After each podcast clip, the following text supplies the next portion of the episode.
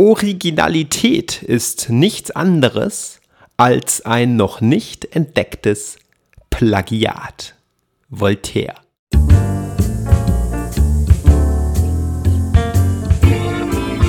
Schreiben und Leben, dein Weg zum eigenen Buch. Mein Name ist Andreas Schuster, ich bin Schreibtrainer und Autor und Coach und heute geht es um das Thema Ja, keinen Schundroman schreiben. Was hat es mit dem Zitat auf sich? Originalität ist meistens nichts anderes als ein noch nicht entdecktes Plagiat. Das klingt ja als erstes widersprüchlich. Denn unter Originalität verstehen wir für gewöhnlich etwas Neues. Etwas, das es so noch nicht gegeben hat. Und äh, was hat das eigentlich mit dem heutigen Thema zu tun? Zuerst einmal die Erklärung dieses Zitats, wie ich es verstehe. Das Zitat verweist darauf, dass etwas Originelles oder Originalität nicht bedeutet, dass wir etwas komplett Neues erschaffen. Denn das geht überhaupt nicht. Beziehungsweise, wenn etwas so neu ist, dass es mit nichts davor etwas zu tun hat, könnten wir damit vermutlich überhaupt nichts anfangen. Ein Verständnis von Originalität das voraussetzt, dass wir etwas komplett Neues erschaffen, äh, widerspricht dem Menschen als kulturschaffendes Wesen. Denn als solches steht der Mensch immer in einer Tradition. Wenn du etwas schreibst, dann nimmst du damit immer Bezug auf alles, was zuvor geschrieben wurde. Nicht äh, unbedingt bewusst, aber unbewusst. Wenn du eine Geschichte erzählst, dann nimmst du Bezug auf das Geschichtenerzählen als solches. Es gibt bestimmte Muster, wie Geschichten typischerweise funktionieren. Das sind keine Vorschriften, das sind keine Regeln, die uns sagen, wie wir etwas zu tun haben. Im Gegenteil, sondern aus dem, wie Geschichten erzählt werden, ergeben sich die Muster und die Regeln. Und genau deshalb ist es unmöglich, eine Geschichte zu erzählen, und dabei alles zu vergessen, was äh, zuvor war. Natürlich können wir das bewusst machen, aber unser Unbewusstes schreibt mit und damit unsere Art und Weise als Menschen Geschichten zu erzählen. Und damit lässt sich das Zitat verstehen. Originalität ist meistens nichts anderes als ein noch nicht entdecktes Plagiat. Was ist ein Plagiat? Ein Plagiat ist eine Kopie. Ja, beim Plagiat klaut man etwas. Und äh, das Zitat ist meiner Ansicht nach so zu verstehen, dass wir immer mehr oder weniger klauen. Und auf dieses mehr oder weniger kommt es an. Das ist eben entscheidend. Es gibt tatsächlich Plagiate im eigentlichen Sinn, wo jemand bewusst kopiert, was jemand anderes gemacht hat. Wo er die geistige Leistung eines anderen Menschen klaut. Das ist hier nicht gemeint. Es geht hier darum, dass wir auf jeden Fall Bezug nehmen auf das, was es davor gab. Und dass wir das bei einem besonders originellen Werk auf die Weise tun, dass man es nicht merkt. Ja, dass es tatsächlich ganz neu und erfrischend scheint. Das gefällt uns aber so gut, da es Muster aufgreift, die es bereits gibt und etwas Neues hinzufügt. Das heißt, das auf eine eigene, neue, attraktive Art und Weise tut. Man könnte auch sagen, Originalität bedeutet, die immer gleiche Geschichte zu erzählen, aber auf eine andere Art und Weise. Das heißt, du machst das, was erfolgreich ist, das, was immer schon gut funktioniert hat. Du nimmst äh, Bezug auf Jahrtausende alte Strukturen des Geschichtenerzählens, aber auf eine noch nie dagewesene Art und Weise. Und dadurch schaffst du etwas Originelles und schaffst ein Original. Was hat das Ganze nun mit dem Thema Ja, kein Schundroman schreiben zu tun? Nun, ein Schundroman, so wie ich ihn verstanden wissen möchte, ist das Gegenteil von originell. Das heißt, du nimmst diesen Hinweis vom Beginn und wandelst ihn ins Gegenteil um und hast einen Schundroman. Du machst also etwas, was überhaupt nicht originell ist und schreibst einfach ganz bewusst ein Plagiat, beziehungsweise kopierst die Dinge so, wie sie immer schon gewesen sind. Eins zu eins, ohne etwas Eigenes, ohne etwas Neues, ohne etwas anderes hinzuzufügen. Das lässt sich gar nicht so einfach verhindern. Es reicht nicht zu wissen, was etwas Originelles ausmacht, um es auch tatsächlich in die Tat umzusetzen. Deswegen möchte ich dir vier Punkte nennen, die dafür wichtig sind. Vier Punkte, die du umsetzen kannst, ganz bewusst durch ganz konkrete Schritte und Übungen. Und durch die es dir gelingt, eben nicht in diese Schundroman-Falle zu tappen eben nicht etwas zu schreiben, was genau so schon tausende Male da gewesen ist, ja, wenn nicht sogar Millionen Male. Und das kein Mensch lesen möchte, da es einfach von der Stange ist, da die Frische fehlt, da das eigene fehlt. Also vier Punkte und damit verbunden ganz konkrete Schritte und Übungen, wie du zu deinen originellen Geschichten und Romanen findest und es damit verhinderst, einen Schundroman zu schreiben. Punkt 1. Eine eigene Sprache entwickeln. Es gibt nichts Unoriginelleres, als in Sprichwörtern zu schreiben und in Ausdrucksweisen, die wir so tagtäglich hören und die wir so schon tausende Male gelesen haben. Es bezieht sich aber nicht nur auf die Wortwahl, wenn ich davon spreche, eine eigene Sprache zu entwickeln. Das ist auf ganz unterschiedlichen Ebenen wichtig. Bei den Wörtern, bei den Sätzen, beim Sprachfluss über die einzelnen Sätze hinaus. Wie aber gelingt es dir, eine eigene Sprache zu entwickeln? Was genau heißt das denn eigentlich? Wichtig ist, dass deine Sprache, deine Erzählsprache in dem Roman, in der Geschichte zum Thema passt. Und zu den Figuren passt. Und das bedeutet, zur Erzählperspektive passt. Das heißt, wenn du zum Beispiel einen jugendlichen Ich-Erzähler hast, der eine äh, Geschichte aus seiner Sicht erzählt, dann sollte natürlich auch deine Sprache diesem jugendlichen Erzähler entsprechen. Das heißt nicht unbedingt, dass du total im Jugendslang sprechen oder beziehungsweise schreiben musst. Das heißt aber, dass du von der ganzen Art und Weise des Denkens, die sich ja in der Sprache wiederfindet, diese Perspektive berücksichtigst. Es gibt durchaus eine eher jugendliche Sprache, die nicht unbedingt die neuesten Modewörter ähm, mit in sich haben muss, mit in sich tragen muss. Es gibt eine flapsige, ironische Art und Weise des Ausdrückens, die vielleicht auch noch in 10, 20 Jahren jugendlich wirkt. Ich finde Chick von Wolfgang Herrndorf ein sehr gutes Beispiel dafür, wie es ihm gelungen ist, eine jugendliche Sprache zu verwenden, ohne anbiedernd zu sein. Denn das kann auch schnell passieren. Wenn du auf eine bestimmte Art und Weise schreiben möchtest, und dann äh, bestimmte Ausdrücke verwendest, das aber gar nicht authentisch wirkt. Okay? Das heißt, schau nach der Wortebene, schau nach der Satzebene, schau nach dem Sprachrhythmus und überprüfe, ob das tatsächlich zu deinem Thema, zu deiner Geschichte und vor allem zur Erzählperspektive passt. Wie machst du das? Wie gelingt es dir zu schauen, passt es oder passt es nicht? Eine schöne Möglichkeit ist es, deine Texte laut zu sprechen. Lies dir vor, was du geschrieben hast.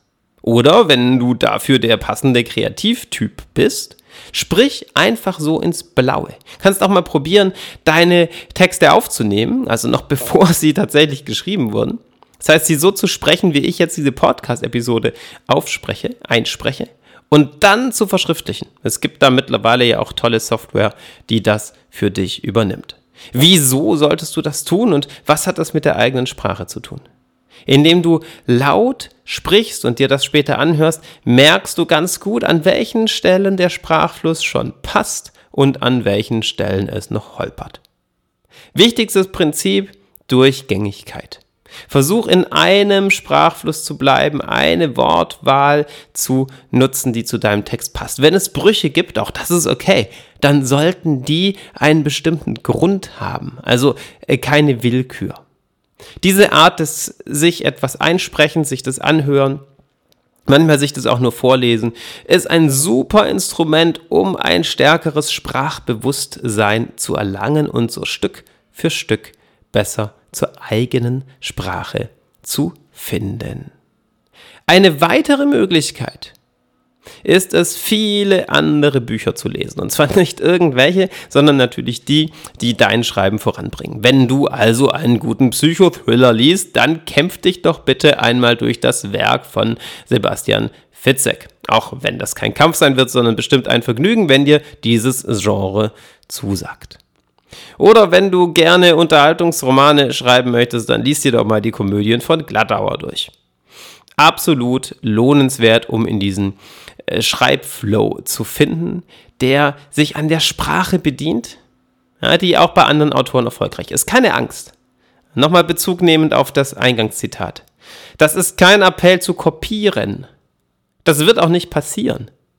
Du liest ja nicht und schreibst dann direkt sondern du wirst die Wendungen, die Arten und Weisen zu schreiben in dein Schreiben übernehmen, die zu dir passen.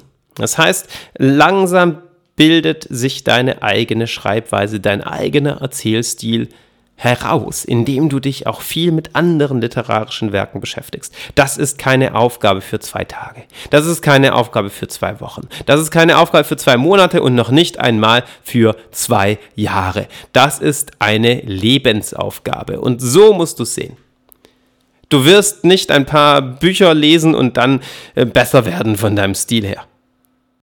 Hier gilt mal wieder, der Weg ist das Ziel. Ja, du wirst konstant deinen Schreibstil weiterentwickeln und deine eigene Sprache entwickeln, indem du immer den nötigen Input hast und dich gleichzeitig selbst hinterfragst.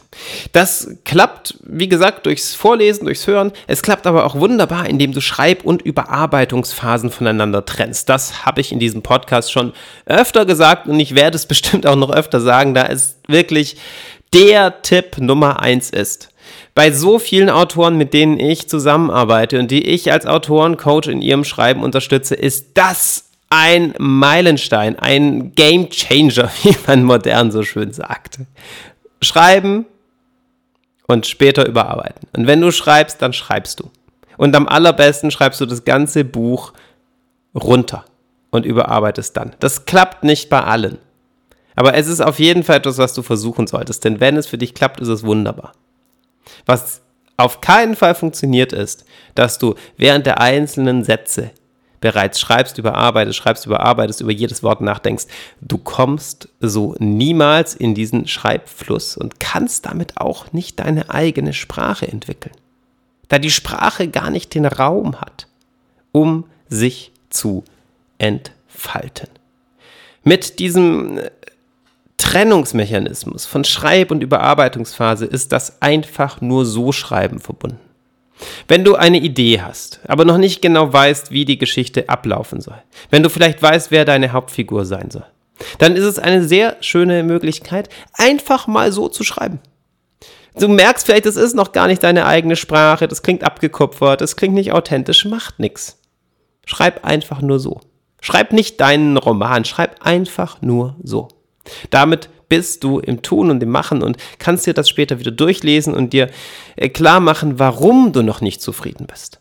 An welcher Stelle die Sprache noch nicht so besonders individuell ist. Äh, wenn du vielleicht ganz besonders witzig schreibst, der Drahtesel ja, für Fahrrad und dann merkst, ach nee, das klingt doch total altbacken und abgekupfert, das ist wirklich nicht meine eigene Sprache. Und dann äh, vielleicht ein eigenes Wort kreierst oder einfach bei Fahrrad bleibst. Ja, da bist du in der ganz konkreten, praktischen Arbeit am Text. So, das war jetzt sehr viel zu dem großen Punkt Nummer eins. Eine eigene Sprache entwickeln und zwar ist die eigene Sprache für jedes Werk, für jede Geschichte natürlich eine etwas andere. Punkt Nummer zwei, Figuren mit Tiefgang und Charakter entwickeln. Das hat sich mittlerweile auch durchgesetzt, diese Erkenntnis ist, glaube ich, sehr bekannt, dass es schön ist, wenn du keine Pappkameraden hast in deinem Text, sondern wirklich Figuren mit Persönlichkeit. Aber was genau heißt das? Hier entsteht häufig ein Missverständnis. Viele denken, sie müssen möglichst alles über ihre Figuren herausfinden bzw. festlegen. Daraus folgen Charakterbögen, in denen du alles Mögliche notierst, von der Lieblingsfarbe übers Lieblingsessen bis zur Kleidergröße. Macht das deine Figur lebendig? Nur bedingt. Manchmal macht es das Ganze sogar schwer und wird zum Hindernis für dein eigenes Schreiben. Äh, wie das denn? Du weißt doch jetzt ganz viel, du kennst doch jetzt viele Details deiner Figur. Ja, aber das bedeutet noch lange nicht, dass du das beim Schreiben umsetzen kannst. Das ist ein bisschen dieses Reißbrettphänomen. Du fe legst fest, wie deine Figur sein soll. Damit erwächst du sie aber noch lange nicht zum Leben. Das ist kein Plädoyer gegen Charakterbögen. Es ist okay, wenn du das alles festlegen willst, wenn du das vor deinem Auge siehst, wenn du vielleicht sogar ein Foto findest, bei dem du sagst, ja, das ist meine Figur, ist es total gut. Aber viel entscheidender als jedes Detail zu kennen oder äh, zu meinen, es zu kennen, ist, dass du ein Gespür für die Figur entwickelst. Und ein Gespür entwickelst du häufig nicht durch eine enzyklopädische Aneinanderreihung von Fakten. Es äh, gleicht ja ein wenig Lexikonwissen, wenn du sagst, die Figur ist so und so und so und so und so. Viel besser ist es, wenn du dich wirklich in die Figur hineinversetzen kannst. Ein Foto zum Beispiel, wie die Figur aussehen kann, kann wunderbar helfen. Du brauchst aber vielleicht nicht unbedingt zwei Seiten äh, Detailbeschreibung, was alles das Äußere der Figur ausmacht. Was auch sehr gut helfen kann, um ein Gespür zu entwickeln, ist Texte zu schreiben aus der Sicht der Figur. Ohne noch den Roman zu schreiben, einfach mal die Welt mit den Augen der Figur beschreiben. Einen inneren Monolog, Monolog schreiben oder einen Tagebucheintrag oder ähnliches. Was möchtest du denn da herausfinden? Was gehört dazu, um wirklich eine Figur mit Tiefgang zu haben? Die Dinge, vor denen die Figur sich am meisten fürchtet. Die Dinge, auf die die Figur am meisten Lust hat die Ziele, die diese Figur erreichen möchte. Diese psychologischen Dimensionen, die sind entscheidend und die haben immer mit der Geschichte der Figur zu tun, die du so langsam, langsam entwickeln und herausschälen kannst. Dritter wichtiger Punkt, um ein originelles Werk hinzubekommen und keinen Schundroman zu schreiben. Entwickle den Handlungsverlauf aus der Motivation der Figuren heraus. Das hat sehr viel mit dem zweiten Punkt zu tun, authentische Figuren zu entwickeln. Denn wenn du keine Figuren entwickelst, die tatsächlich Persönlichkeit haben, wenn du nicht weißt, wie deine Figuren ticken, dann kannst du aus den Figuren heraus natürlich auch keine Handlung entwickeln. Das Thema nimmt Bezug auf eine typische Henne-Ei-Problematik. Was war zuerst da, die Henne oder das Ei, die Figur oder die Handlung? Ich sage, ist gar nicht so wichtig. Beides ist möglich. Natürlich kann dir einfallen, du möchtest eine Geschichte schreiben, in der ein Mensch gegen außerirdische Mächte kämpft und am Ende selbst zum äh, Chef der außerirdischen Mächte wird. Einfach mal so frei herausfabuliert. Das wäre ja eine Handlungsidee. Ist total okay, ist total in Ordnung.